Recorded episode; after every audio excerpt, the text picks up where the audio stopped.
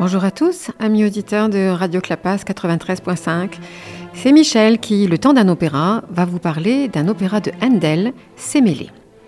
Alors cet opéra, c'est un opéra en trois actes qui a été composé par Georg Friedrich Handel, qui, comme son nom ne l'indique pas, est un compositeur anglais.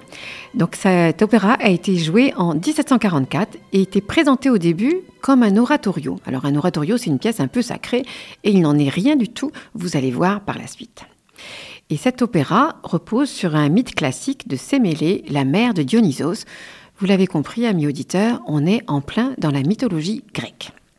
Alors Sémélé a été créé le 10 février 1744 au Théâtre Royal de Covent Garden à Londres dans le cadre de la série de concerts donnés tous les ans pendant le carême.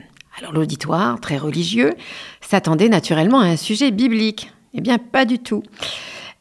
Et pourtant, la plupart des oratorios, y compris ceux de Handel, répondaient à cette attente. Mais le sujet des amours de ces mêlées est clairement tiré de la mythologie grecque et pas du tout du droit hébreu. Il déplaît donc à ceux qui s'attendaient à une source d'inspiration différente, et en plus il est en anglais, et ces mêlées irritent aussi les partisans de l'opéra italien véritable. Dans son livre Handel's Dramatic Oratorio, Winton Dean écrit En 1744, le public jugea le ton de ces mêlées trop proche de celui de l'opéra italien, discrédité, et il qualifia l'œuvre d'opératorio manqué. Alors qu'il s'attendait à du pain de carême, sain et un peu austère, il reçut une pierre brillante extraite des ruines de la mythologie grecque. Voilà. Voilà, effectivement, Sémélé n'a été joué que quatre fois du vivant de l'auteur, ce qui est très peu pour les nombreux opéras qu'il a composés. Alors, on va parler un peu de, euh, ce compositeur. Il est né en 1685. Tout à l'heure, je vous ai dit qu'il était anglais. Et en fait, il est né en Allemagne. Et très jeune, il a été soutenu par sa mère. Il apprend à jouer du clavecin, de l'orgue, du violon et du hautbois. Et en 1706, il part pour l'Italie, où il séjournera trois ans. Et lors de son arrivée à Rome, on pourra lire dans un journal Un Allemand est arrivé dans la ville, qui est un excellent claveciniste et compositeur. Aujourd'hui, il a montré son prodigieux savoir sur l'orgue de l'église Saint-Jean à l'admiration de tous. Donc il effectue plusieurs séjours à Londres avant de s'y installer définitivement et il sera même naturalisé britannique en 1726. Il compose de nombreuses œuvres pour l'opéra, mais aussi les fameuses suites que vous connaissez sûrement, Water Music en 1717, des concertos, des suites pour clavecin, et il participe en 1719 à la création de la Royal Academy of Music. Rinaldo, qui est aussi le premier opéra italien écrit pour une scène londonienne, lui vaut un triomphe. Suite alors un nombre considérable d'œuvres, Radamisto, Jules César, Tamerlan, Rodelinde et beaucoup d'autres encore. Un peu plus tard, le succès de ces opéras commençant à décliner, Handel se tourne vers l'oratorio, genre pour lequel il avait déjà composé, composé Saul et Israël en Égypte. Et entre 1741 et la fin de sa vie, il a écrit quelques-unes de ses plus grandes œuvres, Le Messie, Sémélé, Hercule, Susanna, Salomon, Jephthah, Judas Maccabéus. Il meurt à Londres à l'âge de 74 ans, en 1759, ce qui était à l'époque très très âgé au XVIIIe siècle, et il est enterré avec les honneurs royaux à l'abbaye de Westminster. C'est un compositeur très fécond qui a écrit 42 opéras, près de 30 oratorios, ainsi que de nombreux concertos, sonates, suites pour orgue, clavecin ou hautbois, et son catalogue ne compte pas moins de 600 numéros. Voilà pour Handel, et maintenant, voilà pour le livret de l'opéra Sémélé que vous allez entendre. Donc, après les amours de Jupiter avec Europe, la fille d'Agénor, le roi de Phénicie, il met à nouveau en fureur Junon, sa femme, avec une nouvelle liaison dans la même famille, c'est-à-dire avec Sémélé, la nièce d'Europe et la fille de Cadmus, le roi de Thèbes. Alors est une jeune femme qui est sur le point d'épouser Athamas. Ce mariage est prêt à être célébré dans le temple de Junon, qui est aussi la déesse des mariages, quand Jupiter, sous le signe de mauvais présages, interrompt la cérémonie. Il transporte ensuite Sémélé dans une demeure privée au royaume des cieux, préparée pour elle. Junon, après de nombreux stratagèmes, prend la forme et la voix d'Ino, la sœur de Sémélé, Grâce à ce déguisement et à ses insinuations habiles et perfides, elle parvient à lui faire demander une requête à Jupiter qui, étant accordée, doit provoquer sa ruine et sa mort. Alors tous les extraits que vous allez entendre sont issus d'un coffret Deutsche Grammophon de 1993 et l'Église Chamber Orchestra est dirigée par John Nelson avec dans les rôles titres Kathleen Battle, qui est une soprano, c'est Sémélé, Marilyn Horn, qui est une mezzo-soprano, c'est Junon, mais elle joue aussi Ino, la sœur de Sémélé. Cadmus et Somnus, Cadmus c'est le roi de Thèbes et Somnus c'est le roi du sommeil, comme son nom l'indique, c'est la magnifique basse Samuel Ramet que je vous ai déjà fait entendre plusieurs fois. Jupiter c'est le ténor John Haller et Atamas c'est le contre-ténor Michael Chance. Voici maintenant l'ouverture, l'ouverture gavotte, pour vous mettre dans l'ambiance de cette musique baroque.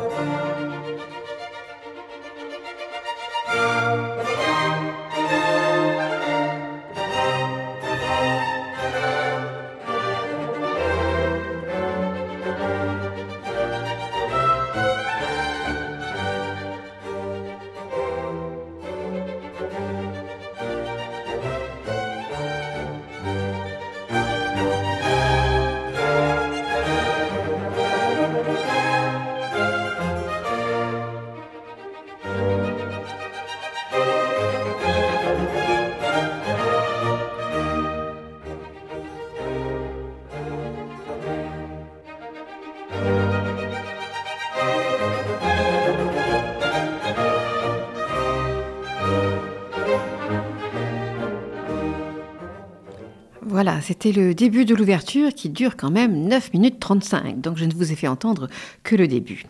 Alors nous sommes dans le temple de Junon à Thèbes.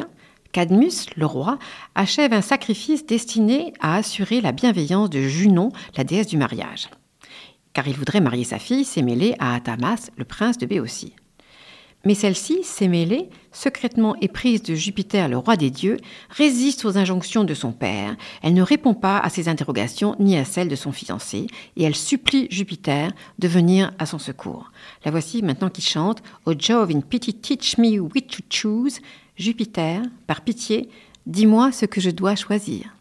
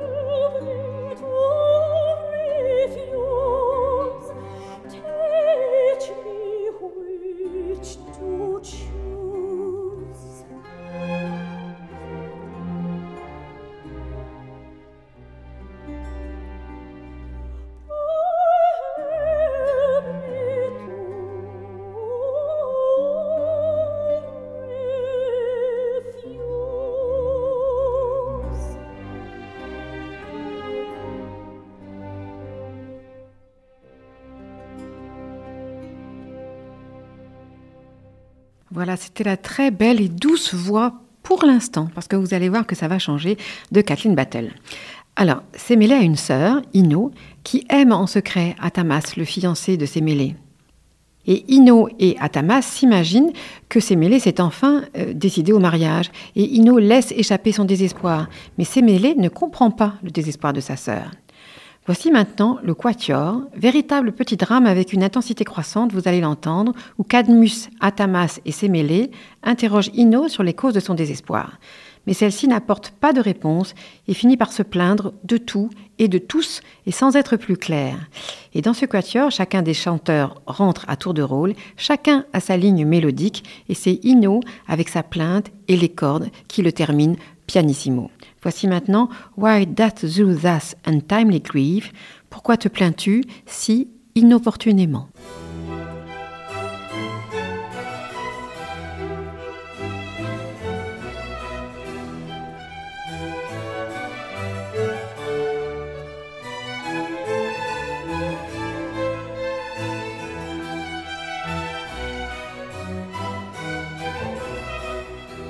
Dost thou thus untimely grieve?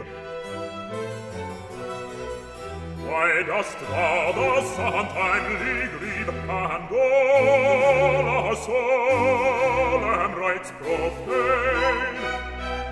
Why dost thou thus untimely grieve? Why dost thou thus untimely grieve, and all our solemn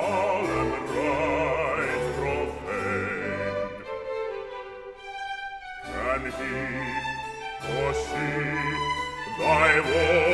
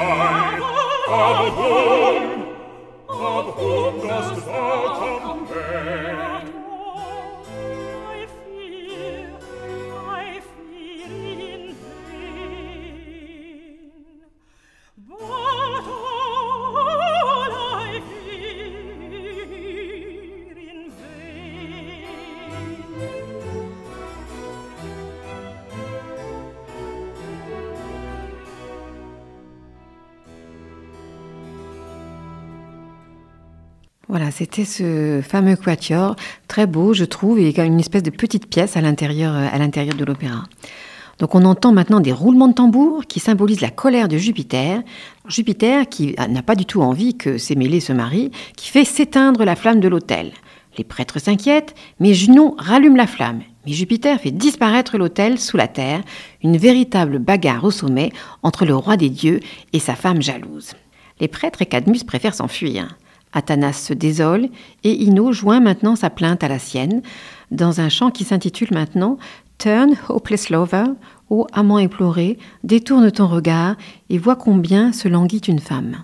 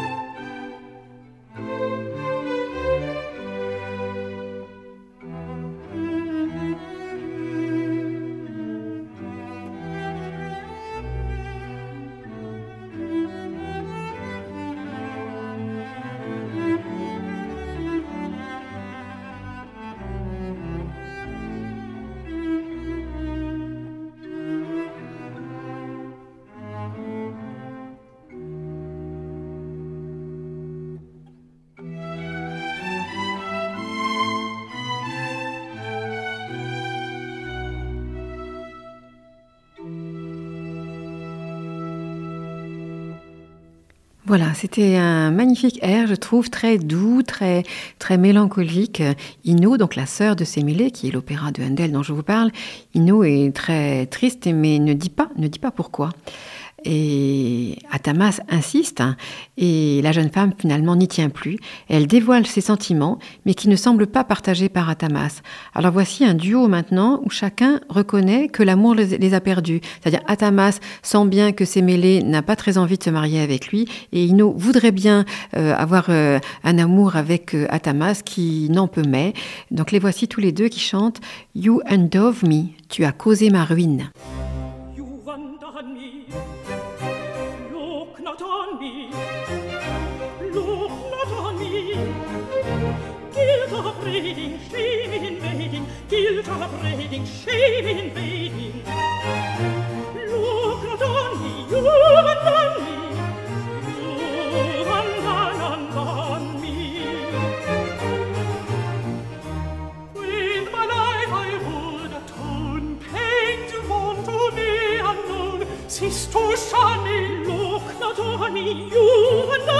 Lava luna, lava luna, lava luna,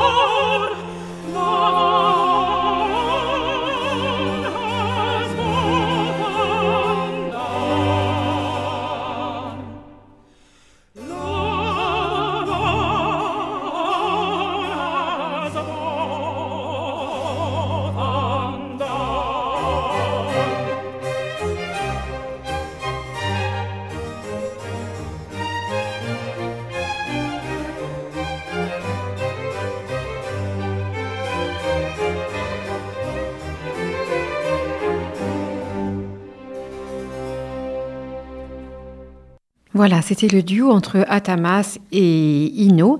Euh, J'ai oublié de vous dire tout à l'heure que Michael Chance, le contre-ténor, c'est le seul qui avait, euh, qui avait un rôle qui n'était pas celui de son sexe. C'est-à-dire un contre-ténor, c'est un, un homme qui chante avec une voix très élevée, et Atamas, c'est un personnage un peu, un peu en demi-teinte, on va dire, et qui est, qui effectivement est un homme, mais qui chante de façon très aiguë. Et c'est pour ça que dans le duo qu'on avait, qu'on vient d'entendre, c'était pas forcément facile de deviner qui était Marilyn Horn, qui joue Ino, et qui était euh, Michael Chance, qui est à Tamas.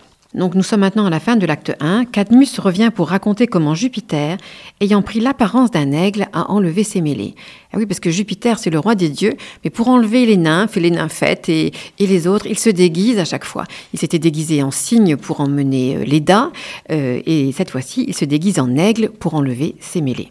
Atamas se lamente, Ino reprend un peu espoir, et ses mêlées, du haut des cieux, chantent Endless pleasure, endless love. De plaisir sans fin, d'un amour éternel, s'émêler, jouit là-haut.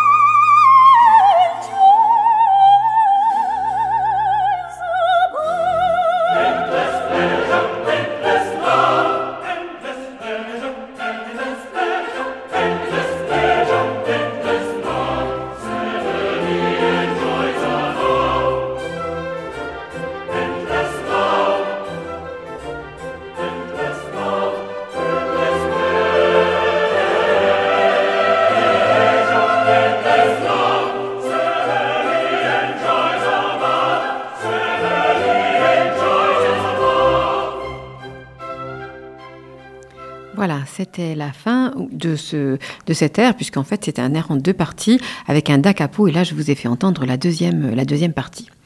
Et nous sommes maintenant à l'acte 2, dans un paysage agréable, un lieu champêtre. Junon, la reine, la femme de Jupiter, la déesse du mariage, laisse éclater sa fureur et elle demande à Iris, sa sœur, messagère des dieux, de trouver l'endroit où se trouve Sémélé, où Jupiter la cache. Sa sœur lui répond que Sémélé se trouve dans un palais qui vient d'être érigé sur le mont Cithéron et est gardé par deux dragons au milieu. Junon invite Iris à l'accompagner chez Somnus, le roi du sommeil, pour qu'il endorme ses bêtes. On découvre ici une Junon pleine de haine, avec des vocalises absolument impressionnantes, dans un air très court, mais qui s'intitule Hence, Hence, Iris Hence, Hence Away. Allons Iris, allons-nous-en.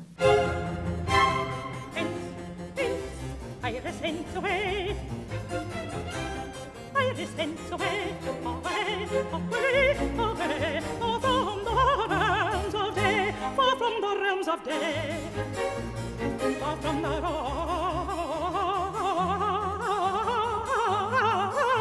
realms of dawn.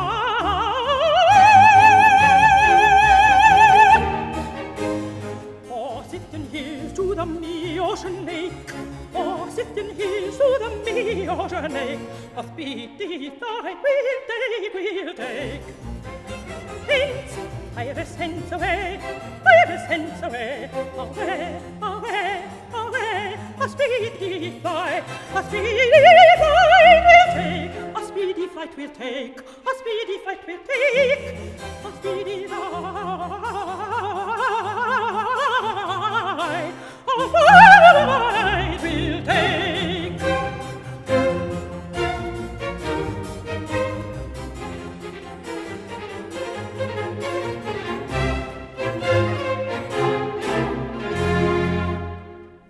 Voilà, elle est très déterminée, la dame, hein, très en colère. hein. Alors c'est intéressant de noter que, pour ce rôle-là, euh, du temps d'Handel et aussi euh, souvent après, c'est la même interprète euh, qui chante à la fois Ino, qui est très douce, qui est presque l'antithèse de Sémélé, et Junon, qui est la femme de Jupiter et qui est une déesse un peu acariâtre, il faut bien le dire. Et, bien sûr, ce, que, ce que tout le monde a pensé et écrit d'ailleurs au moment où cet opéra est sorti, c'était que Junon et Ino représentaient la femme, c'est-à-dire que la femme qui a ces deux entités entre elles, c'est-à-dire la douceur, l'amour, mais aussi, euh, mais aussi quelquefois la colère et l'aspect un peu vindicatif. Voilà, eh ben, on les laisse à- aux interprètes du XVIIIe siècle et moi je pense que c'est très différent. Voilà, nous sommes maintenant dans les appartements de Sémélé, qui sort d'un mauvais sommeil et elle se plaint à Jupiter de son absence. Celui-ci qui a pris la forme humaine l'assure de son amour et elle se laisse convaincre dans un air qui s'intitule maintenant With Found Desiring, désir ardent, soupir de bonheur.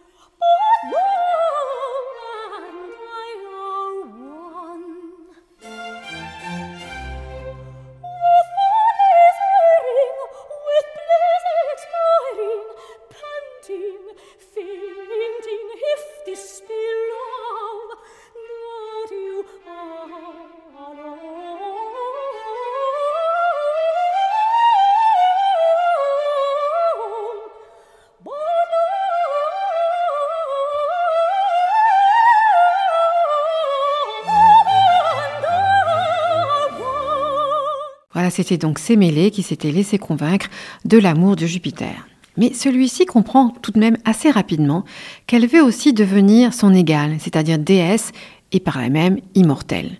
Et Jupiter s'en inquiète.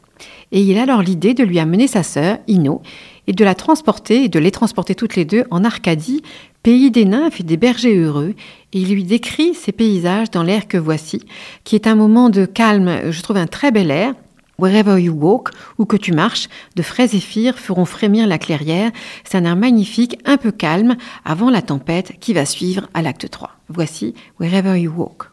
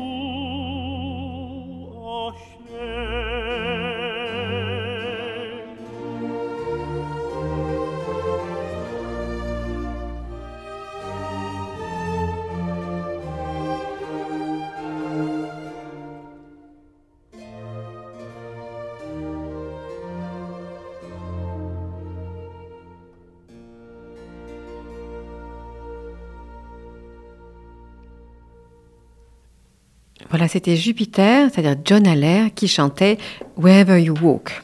Alors Sémélé est très heureuse de retrouver sa sœur après ce voyage céleste, et le cœur des nymphes et des bergers se réjouit avec elle. Alors nous sommes maintenant à l'acte 3, qui pourrait s'appeler euh, la mort de Sémélé, mais surtout la vengeance de Junon. Donc nous sommes dans la grotte de Somnus, le roi du sommeil, qui dort du sommeil du juste, et qui n'a aucune envie d'être réveillé mais qui, au son des voix d'Iris et de Junon, y consent, d'autant que Junon lui fait entrevoir la possibilité de voir Pasitea, la nymphe de la mer dont Somnus est amoureux. Et le voilà, tout content, qui chante son réveil. More sweet is that name, ce nom est plus doux que le nom d'une rivière.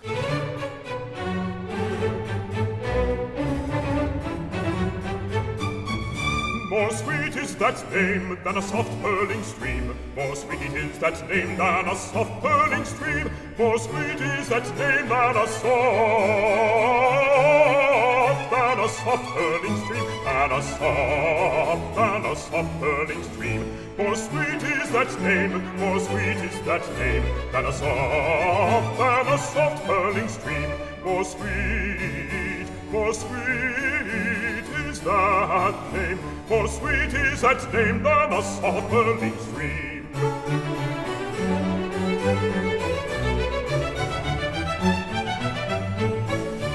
With pleasure, with pleasure, repose I'll forsake, if you'll grant me but to soothe me awake.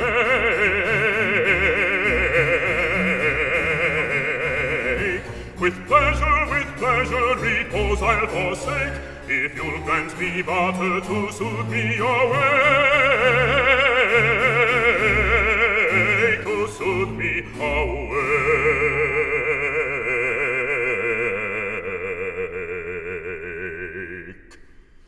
If you'll grant me but to suit me awake,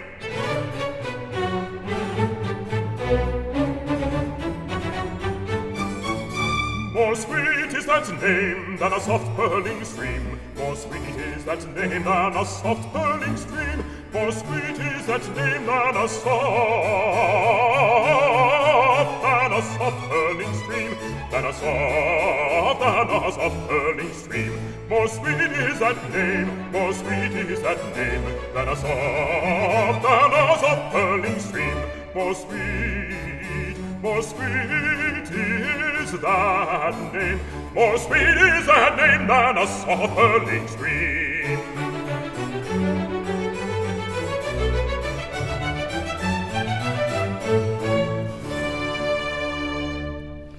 Voilà, c'était Somnus, le dieu que Junon et Iris ont réveillé et qui est tout content de satisfaire aux exigences de Junon parce qu'elle lui a promis que Pasitea lui appartiendra. Les exigences de Junon sont celles-ci. Elle lui demande d'endormir Jupiter et de le faire rêver à Sémélé, qui est le titre de l'opéra dont je vous parle, donc de faire rêver à Sémélé pour qu'il la désire et qu'il ne puisse plus rien lui refuser. Elle demande aussi à Somnis de lui remettre sa baguette en plomb pour charmer les dragons et aussi pour endormir Ino, pour qu'elle-même puisse aller voir Sémélé sous l'apparence de sa sœur Ino. Alors Junon, sous les traits d'Ino, félicite Sémélé pour sa beauté et semble s'étonner que celle-ci n'ait pas encore été faite immortelle par Jupiter. Et Sémélé, très narcissique, se regarde alors dans un miroir et chante ses propres, ses, ses propres louanges. Et c'est un grand air de soprano, Myself I shy adore. Je m'adorerai moi-même. Écoutez ce petit bijou de virtuosité et de narcissisme.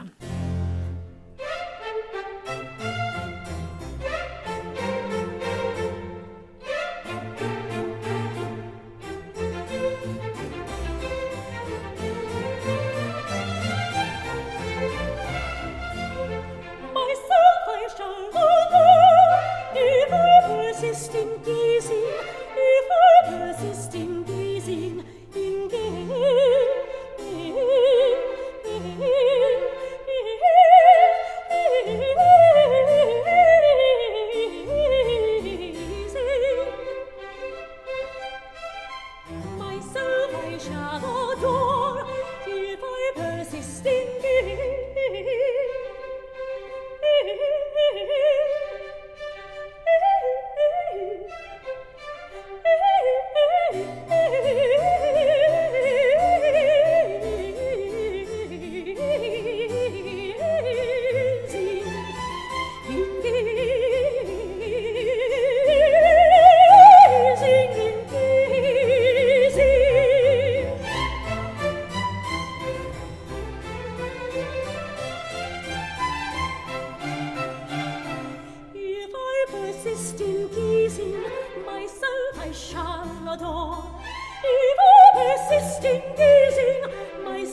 I shall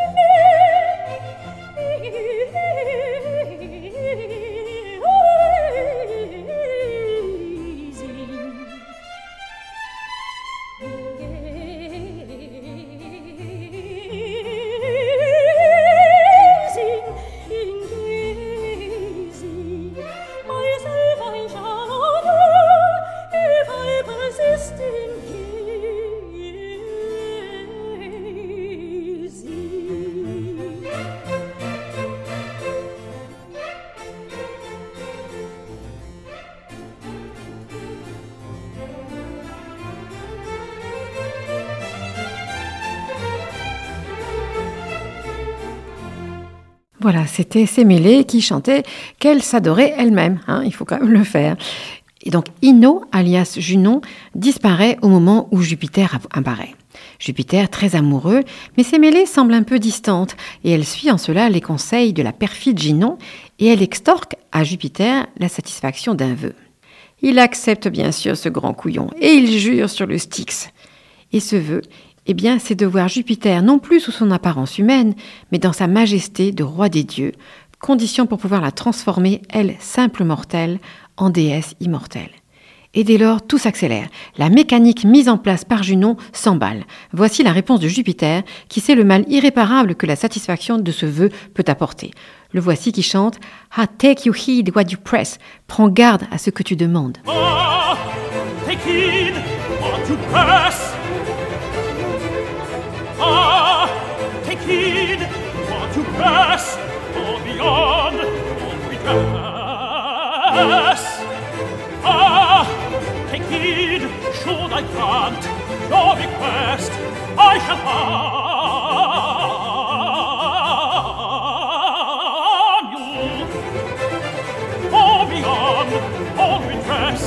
I shall harm you, ah, take heed I shall harm you. Ah, take heed, ah, take heed what you press, for beyond all redress, should I grant your request, I shall harm you. Should I grant your request, I shall harm you.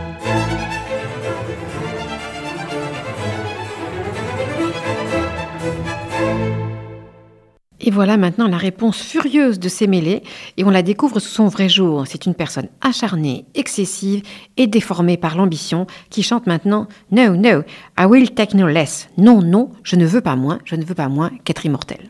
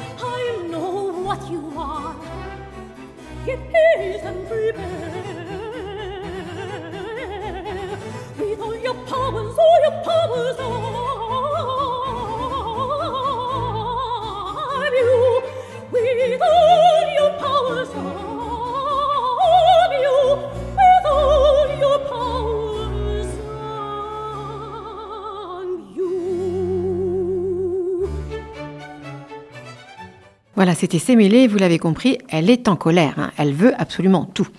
Et sur cette affirmation de sa colère, elle s'en va. Jupiter se lamente car il a juré de se montrer dans sa majesté. Et se montrer dans sa majesté, c'est se montrer avec la foudre et les éclairs et son pouvoir du roi des cieux et du ciel. Et ça revient purement et simplement à faire périr ses mêlées, simples mortels. Voici maintenant Junon qui savoure sa vengeance, elle sait tout cela. Et elle chante maintenant Above measure is a pleasure. Démesuré est le plaisir que donne la vengeance. C'est parfois vrai.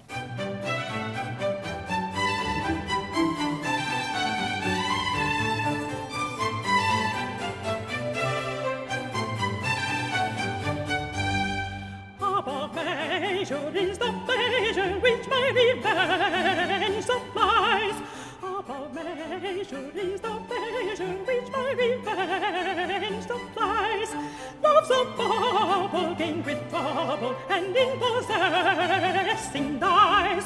Love's a bubble gained with trouble, and in possessing dies.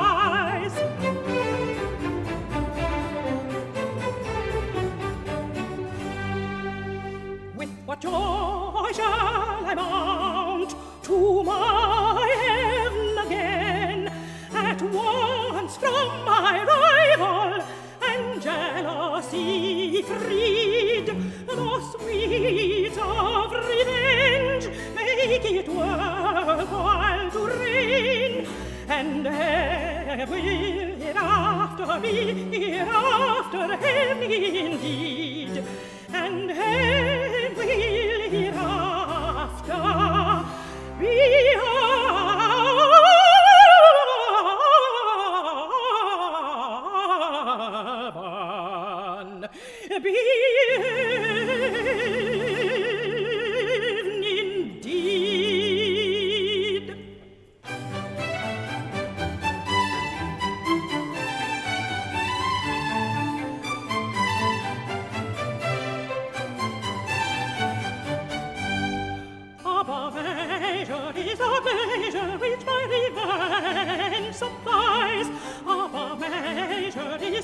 pleasure which my divine supplies of the bubble irrecoverable and impossessing prize of the bubble irrecoverable and impossessing prize.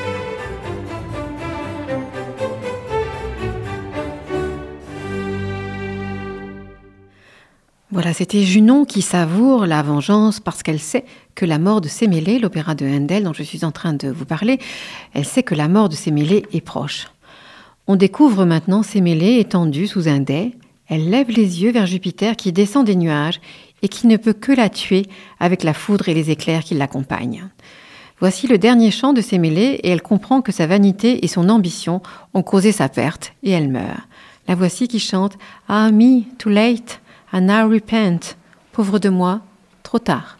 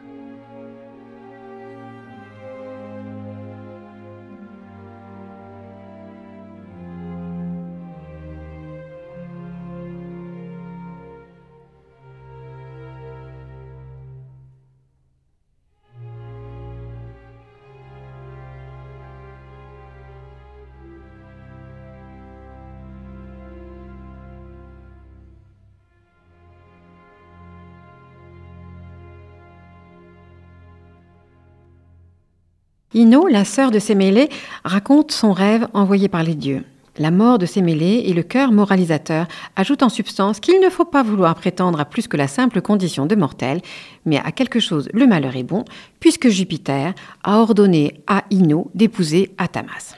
Et maintenant arrive Apollon, qui vient un peu comme un cheveu sur la soupe, il faut bien le dire, indiquer que du corps de Sémélé, avant qu'elle ne meure, on a pu sortir du sein de celle-ci un dieu qui sera plus tard porté par la cuisse de Jupiter jusqu'à sa naissance, et ça sera Bacchus. Et tous célèbrent maintenant la joie à venir. Happy shall we be, heureux nous allons être.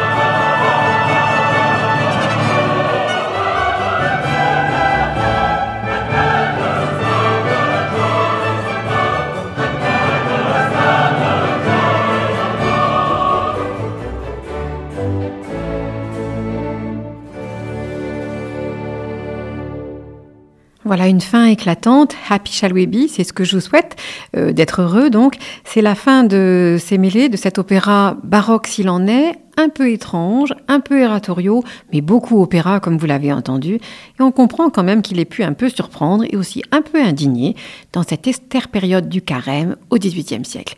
Je vous retrouve très bientôt pour un nouveau Temps d'un opéra.